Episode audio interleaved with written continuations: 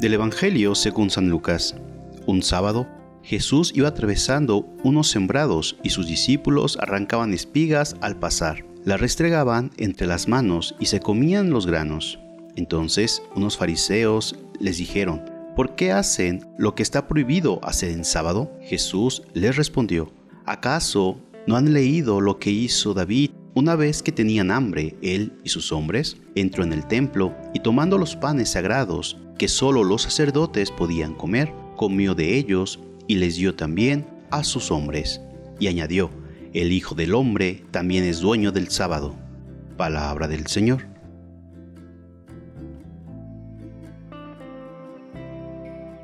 Esta vez la discusión es sobre el sábado.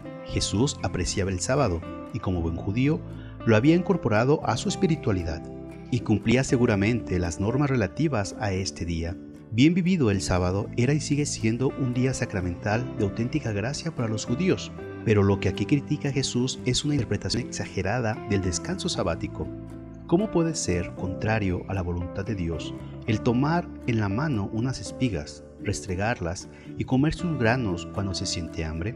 El argumento que él aduce es el ejemplo de David y sus hombres, a quienes el sacerdote del santuario les dio a comer panes sagrados, aunque en principio no eran para ser comidos así.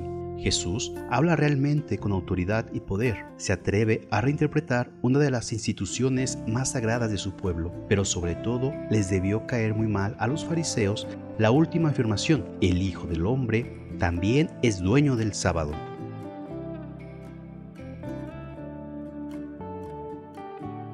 Es una difícil sabiduría distinguir entre lo que es importante y lo que no.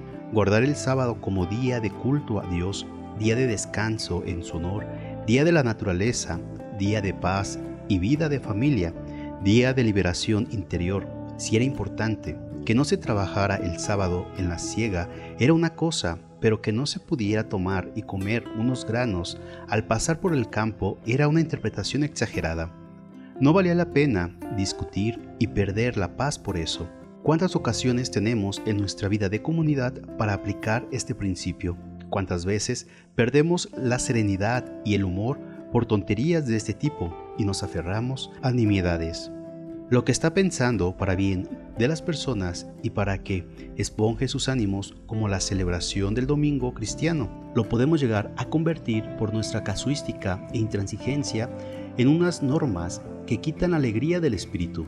El domingo es un día que tiene que ser por su totalidad sus 24 horas de alegría por la victoria de Cristo y por nuestra propia liberación. En la Eucaristía comunitaria como eje, pero con el espíritu liberado y gozoso, un espíritu pascual. El legalismo exagerado también puede matar el espíritu cristiano. Por encima de todo debe quedar la misericordia, el amor. Y que la bendición de Dios Todopoderoso, Padre, Hijo y Espíritu Santo, descienda sobre ti, tu familia y te acompañe para siempre. Amén. Si te gustó esta reflexión, te invito a suscribirte al canal, darle clic a la campanita y compartirlo para que más escuchen y mediten la palabra de Dios.